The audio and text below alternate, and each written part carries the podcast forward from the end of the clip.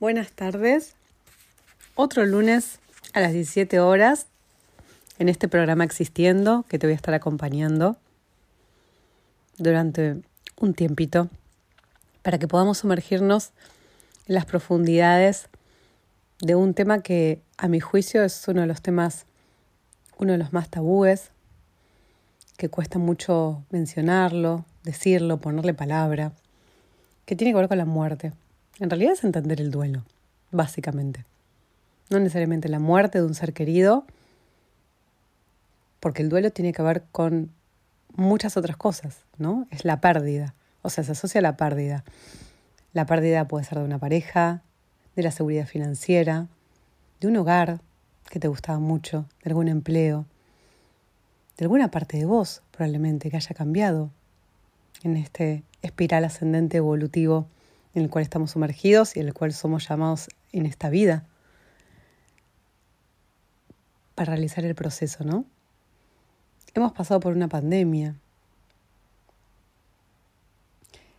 El duelo tiene que ver con la pérdida de la sensación de seguridad, esa pérdida de apoyo social, de afrontar la incertidumbre y los daños psicológicos, por supuesto, que a partir de ahí se empiezan a generar, ¿no? Entonces, experimentar ese dolor es absolutamente normal. Y hoy vamos a hablar de esto. El duelo forma parte de la experiencia humana normal.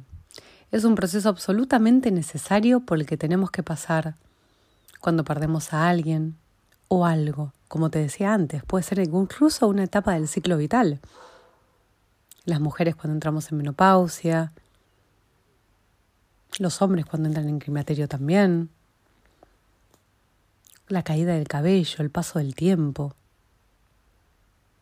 No es solamente un ser querido. Era algo con lo que nos sentíamos conectados y era importante para nuestras vidas, no importa que sea. No, que no parezca el juicio detractor, por favor, del crítico ese interno dice, no, esto es una estupidez. No, realmente no. No, si para nosotros era importante, realmente es un duelo. La pena forma parte de ese duelo y tiene que ver con la tristeza. Y la tristeza es una de las emociones ¿sí? más evolutivas que hay.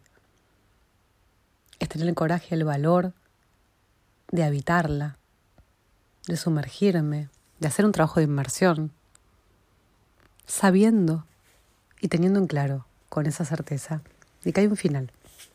No que me voy a sumergir en un pozo hondo, oscuro y profundo y nunca más voy a salir. Eso sería miedo a la depresión. La tristeza es todo lo contrario. Si yo habito la tristeza con dignidad, como algo normal, sin un juicio crítico acerca de esto y sin miedo, y obviamente cuando estoy triste no tengo ganas, me vuelvo más apático o apática, me aíslo, me retraigo. Y es parte, es parte de ese proceso, de ese proceso conocido, de ese proceso necesario. Justamente voy a evitar la depresión.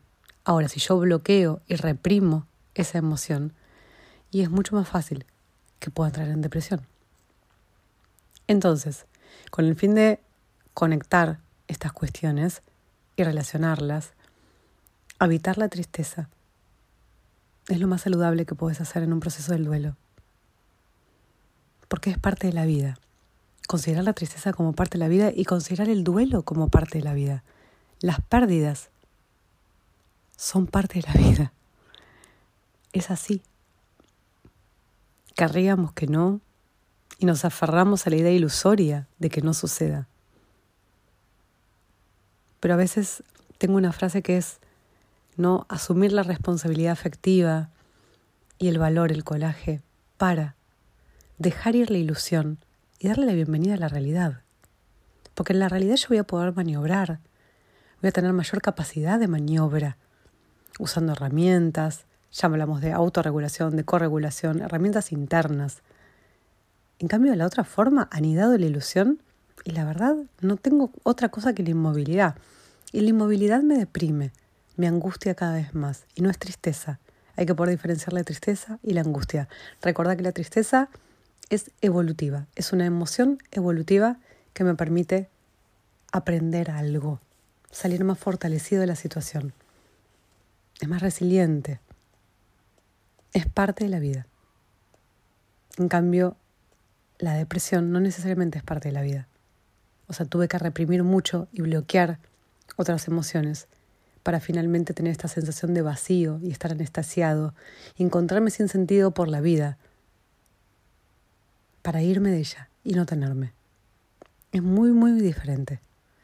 Necesito que puedas entender las diferencias porque es fundamental para que no aparezca como una amenaza psicológica y física, sino saber que este daño emocional o este estrés que se activa rápidamente durante el duelo es inevitable. Muchas veces es intolerable, y sí, claro que sí. Y es muy difícil bloquearlo. Sí, tendemos a bloquearlo inconscientemente, tendemos a esa sensación de vacío, todo nos da lo mismo, viste, nos volvemos anidónicos, anidónicos con H. Es una palabra rara, como la apatía y la bulia. Pero es esta indiferencia a todo lo que tiene que ver con lo externo, como me da lo mismo, me da lo mismo todo. Y acá te digo, hacer las cosas sin ganas, pero hacerlas igual. Porque el movimiento trae más movimiento y el movimiento es vital. Pensá que si yo me quedo inmóvil, me voy más a lo tanático, me voy más a lo... Tanáticos tiene que ver del tánatos, ¿no? Filosóficamente. Tiene que ver más con la muerte. Y la muerte está del lado de la inmovilidad. Entonces necesitamos encontrar vitalidad. Rodearnos de personas que nos quieren, que nos llenan de oxitocina, aunque no estemos mudos, aunque no hablemos. Hay herramientas de autorregulación muy importantes para esto, que es la escritura, que es este estado íntimo de confidencialidad con vos. La meditación puede ser otra. El caminar. Quizás no tengas ganas de hacer ejercicios, pero camina. Ordena y muchas otras que seguramente vas a ir encontrando, ¿no? El que dibuja, dibuja, el que pinta puede pintar, el que le gusta tocar algún instrumento también, aunque se haga sin ganas. Este también es un falso error y un falso mito también, ¿no? Tener que hacer las cosas con ganas. Y a veces no hay ganas, sobre todo en el duelo, sobre todo cuando estoy evitando la tristeza y la pena. Es así. No hay ganas. Pero recuerda esto, que la actitud no es negociable y que el movimiento genera más movimiento. Entonces, el duelo no resuelto va a ser sin duda una depresión, con ideas suicidas y con abusos, probablemente de alcohol, de sustancias, comida y otras tantas cosas. Se me vuelve adictivo porque quedo desregulado. ¿no? La amígdala está hiperactivada y está en cualquier lado. El sistema límbico se destroza. Entonces, ¿cómo regularlo? Es, vuelvo, tener el coraje para evitar la tristeza y no bloquear las emociones que aparezcan y saber que son normales. Tener estrategias necesarias para protegernos y tener día a día algo para hacer. Ahora sí te voy a decir algo para hacer, aunque no tengas ganas de hacerlo, porque sin duda va a tener que ver con el ser, con cuidar de tu ser. Esta es como una estructura de autocuidado en función del dolor y el duelo. Entiendo que nos enfrentamos a veces a un océano de dolor tan profundo y tan amplio, que nos parece tan grande y tan infinito, que sentimos que no podemos hacer nada con él. Entonces retrocedemos y nos queremos hacer un bollito y sumergirnos en un profundo pozo ciego en donde nadie nos mire ni nos encuentre. Esta sensación muchas veces de irse, ¿no? No de suicidarse, de irse. Pero es una forma de desaparecer, de no habitar de no existir. Y estamos llamados a la existencia. Y esto es parte de la vida. Y no digo mala o buena o una forma fea de estar en la vida. Es una forma evolutiva. Sin duda es un momento evolutivo. Es una etapa del ciclo vital o varias etapas del ciclo vital, porque muchos mueren y renacen varias veces en su vida, no es una. Y realmente salís más fortalecido o fortalecida que no te impida retomar la vida y participar de ella. Estás invitado a vivirla. No la mires desde la butaca, te lo pido por favor.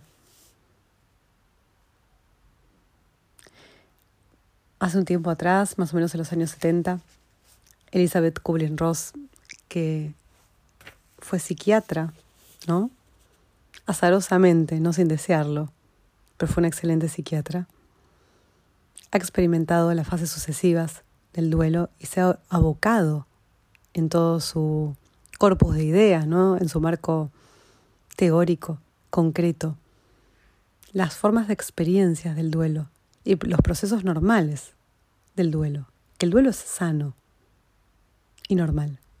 Y que hay que incorporarlo en la vida como algo natural.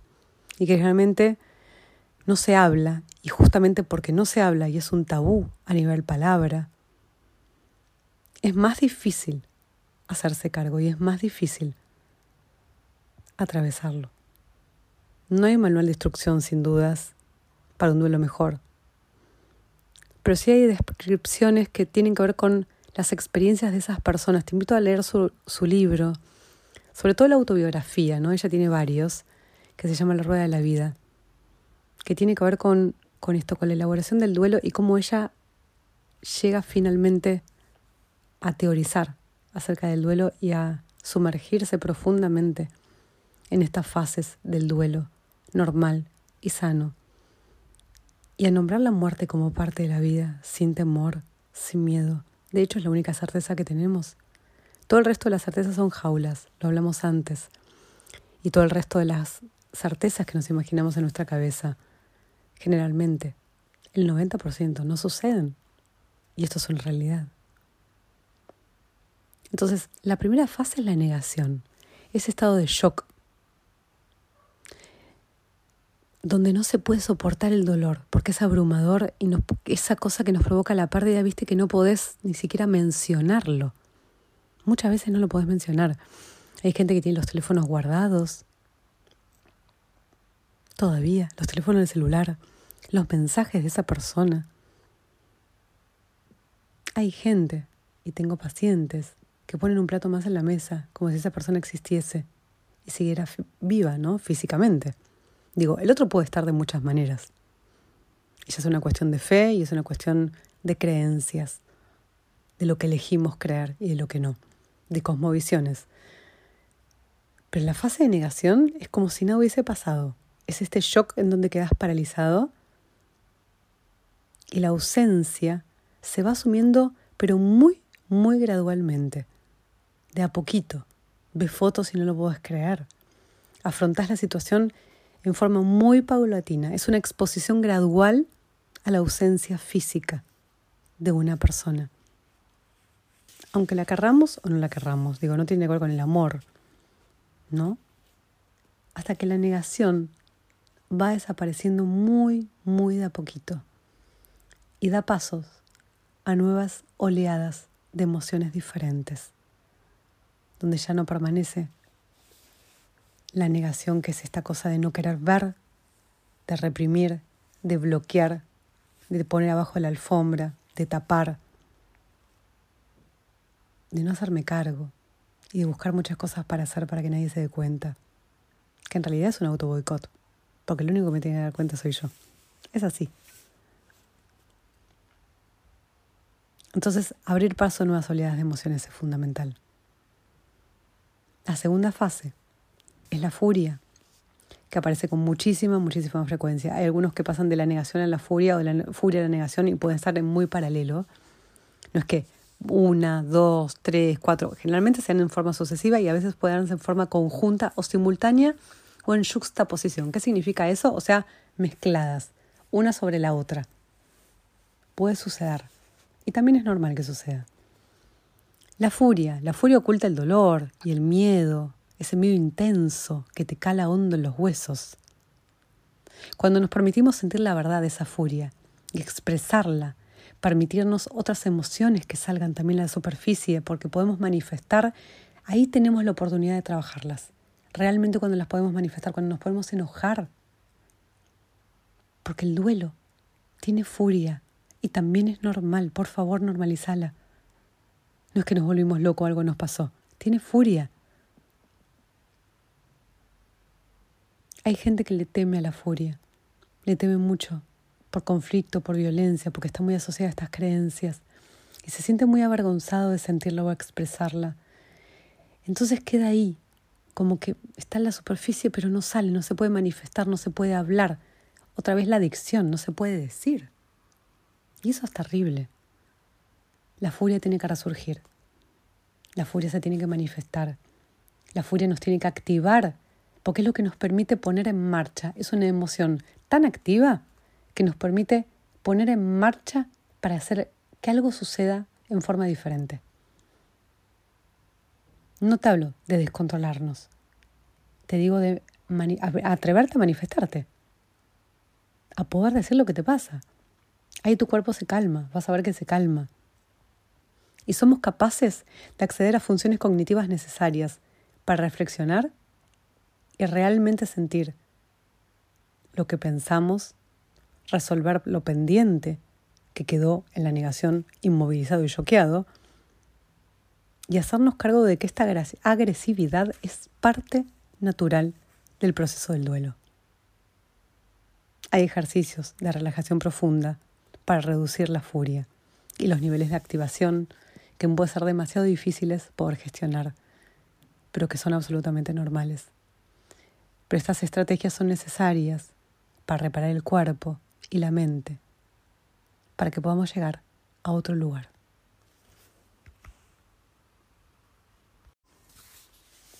Después le sigue la negociación. ¿Y qué es la negociación? Claramente es una negociación con nosotros mismos, ¿no? Es como un amigarse. Un poquito. Un poquito. un poquito. Porque en realidad empiezan los sentimientos de culpa. Nos empezamos a preguntar qué habría sucedido si hubiésemos tomado tal y cual acción en el momento distinto. Empieza a aparecer la indecisión, la rumiación. Se mezcla mucho con la obsesión. Empezamos a negociar con un Dios que a veces tenemos, a veces no tenemos, a veces creamos, a veces construimos, a veces nos amigamos, a veces nos peleamos, o negociamos con un universo, ¿no? Empezamos a encontrar estas compensaciones, entonces se compensa, entonces ¿por qué? Entonces me tendría que haber tocado a mí, pero entonces hubiese sido yo, entonces si se hubiera llevado al otro y no a mí, y si hubiese sido yo el que manejaba, y, y empezamos con todo esto, como una especie de negociación. ¿Por qué me pasa a mí? ¿Qué vine a aprender? ¿Aprendo, no aprendo? ¿Me victimizo, no me victimizo?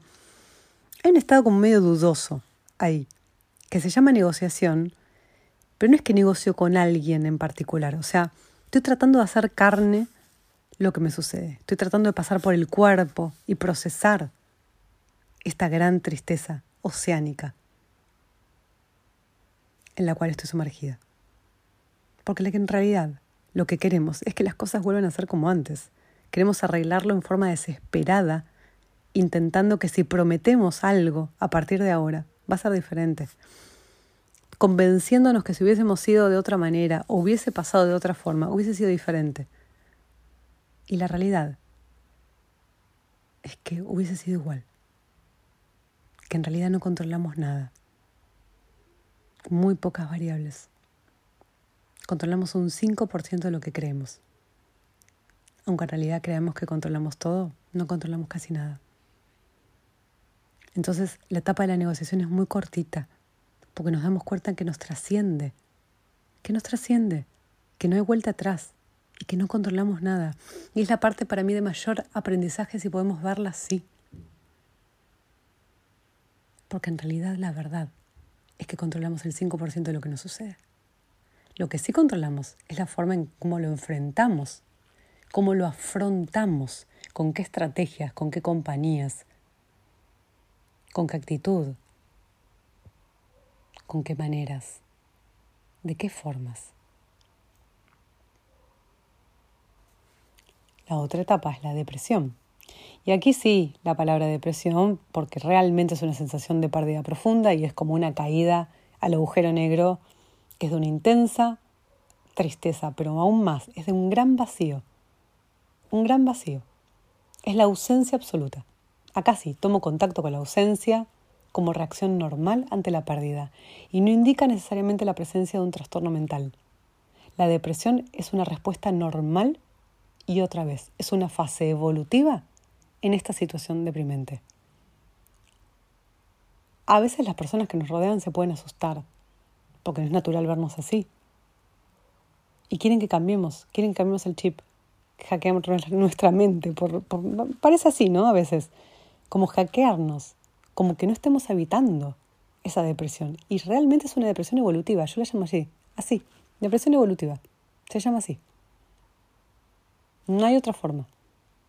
No hay otra forma de elaborar un duelo que no sea a través de la depresión y atravesar ese periodo, esa instancia vital, que es una parte normal del proceso de duelo saludable.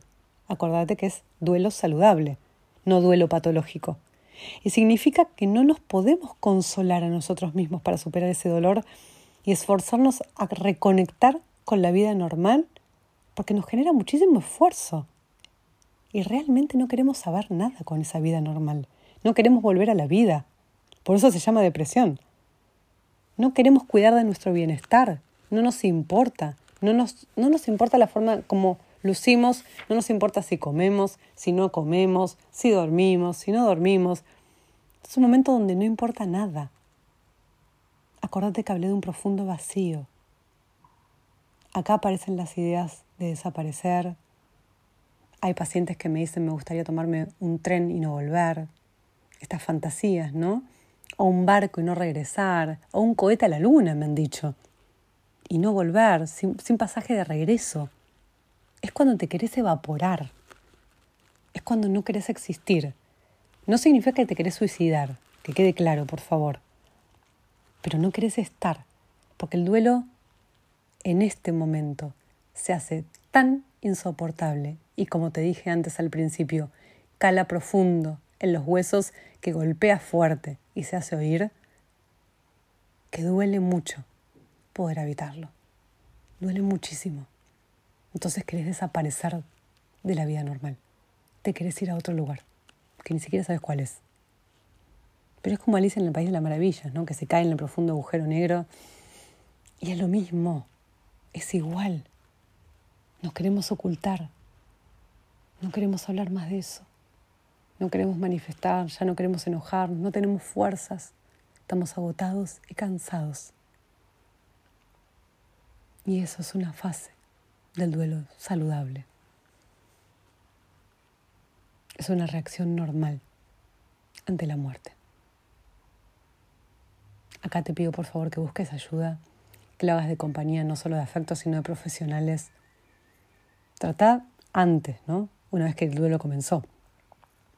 Irrítate con el profesional, o sea, con todo lo que quieras, pero es yo que trabajo con, con estos tipos de procesos, ¿no? Y que he trabajado con personas al final de la vida, con padres que han perdido hijos, que son uno de los duelos también más difíciles de poder superar.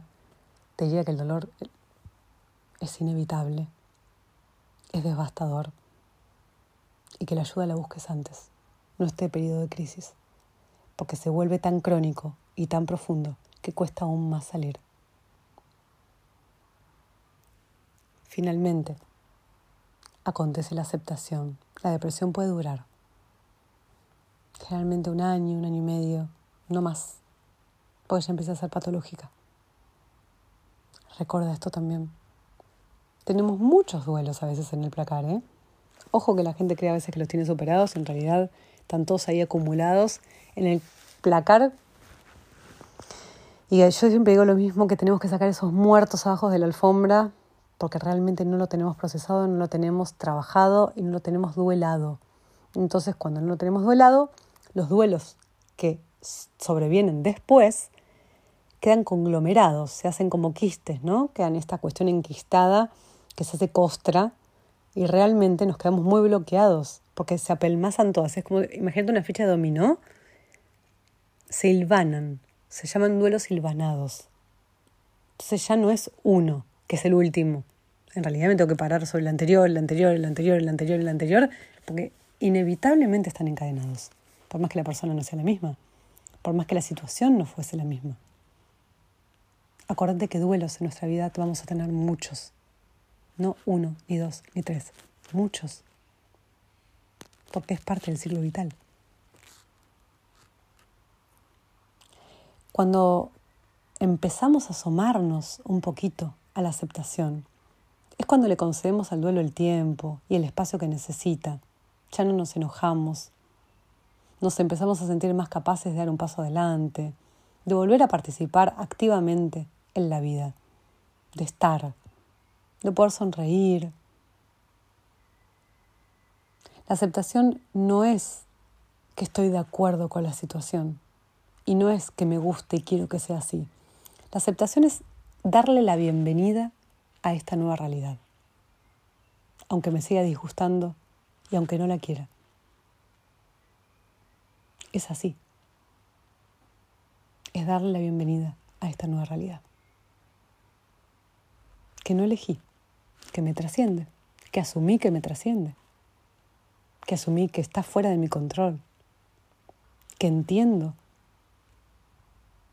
que me enseña, aunque tampoco quiera aprender nada, pero me empiezo a abrir a nuevas experiencias y establezco conexiones con otros, incluso conmigo mismo. Me empiezo a dar cuenta de cuánto me fortalece. La fase de aceptación no supone el final del proceso del duelo ni del dolor.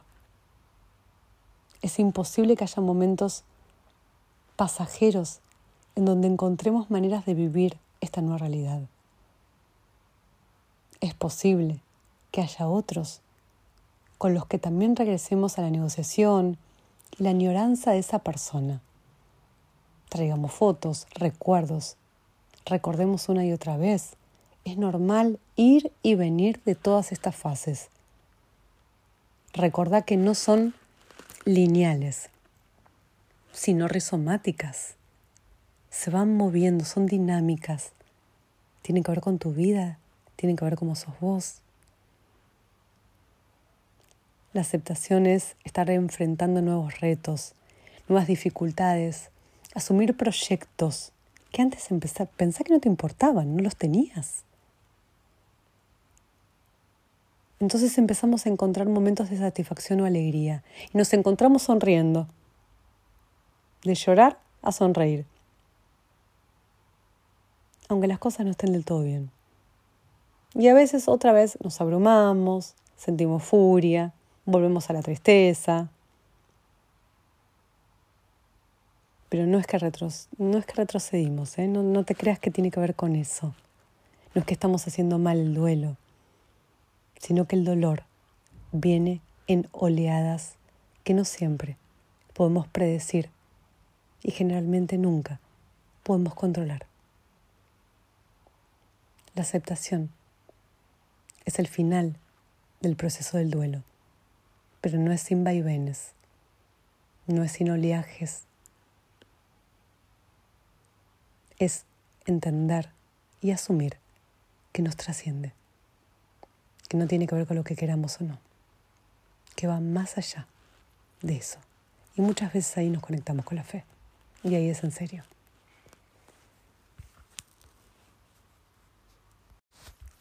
Antes de despedirme, ¿no? y decirte que la vida es ardua, la vida es una lucha, sí, es como ir a la escuela, ¿viste? Recibimos muchas lecciones que a veces no las tenemos pensadas. Es así. Ni las podemos manejar, ni las podemos controlar, ni vienen cuando queremos. Pero cuando más aprendemos y más difíciles se ponen las lecciones, yo te diría que más fortaleza y más resiliencia se te pide en la vida. Estamos invitados a poder trabajar con eso y que la realidad no sea una queja, ¿no? Que aprendemos de los contratiempos, porque la realidad es que no hay placer si no hay dolor, digo, es parte de la misma moneda, es como el yin y yang, dos caras, luces y sombras, es un poco lo mismo. La realidad es que siempre va a haber vendavales, y los vendavales a veces nos damos cuenta que la belleza está en todas sus formas. Y finalmente, la finalidad de la existencia es madurar, es aprender. En definitiva, como decía Elizabeth Cullen Ross, venimos a esta vida para aprender. Y cuando la tarea está concluida, el alma se puede retirar en paz. puedo abandonar el cuerpo físico. Lo decía muchas veces. Es una de sus frases casi de cabecera, no te la estoy diciendo igual, pero es un poco el concepto que ella quería transmitir, ¿no? Que para mí es de muchísima utilidad.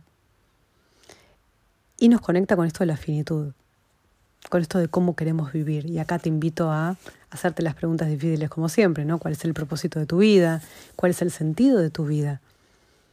Porque la muerte en realidad nos enseña a conectarnos con la vida. Si no hay muerte, no hay vida. Si no hay vida, no hay muerte.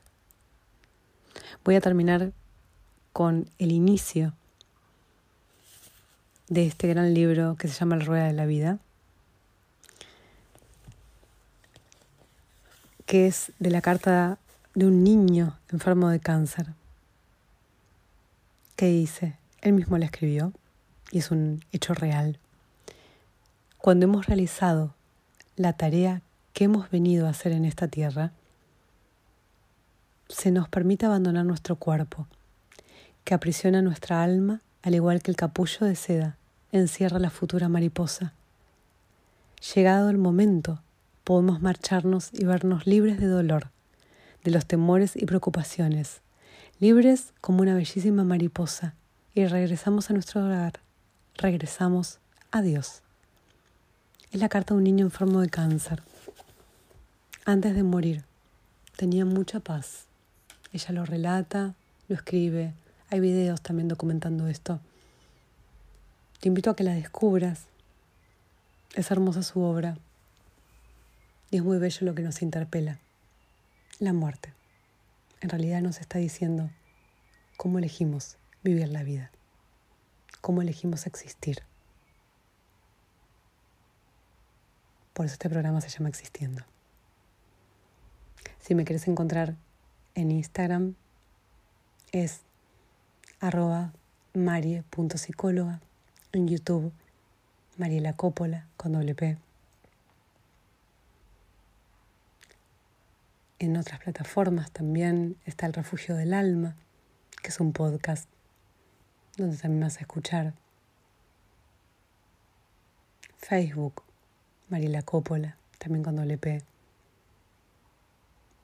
El libro de Desanudada, que también habla de la muerte, en El Hijo Vivir, que es un hermoso, hermoso fragmento de, una historia real también.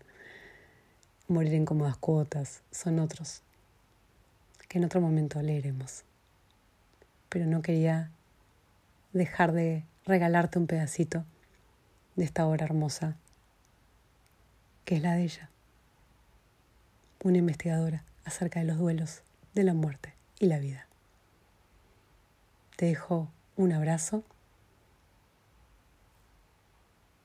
Te vuelvo a encontrar acá, como siempre, los lunes 17 horas en Existiendo, RSC Radio, escucha cosas buenas.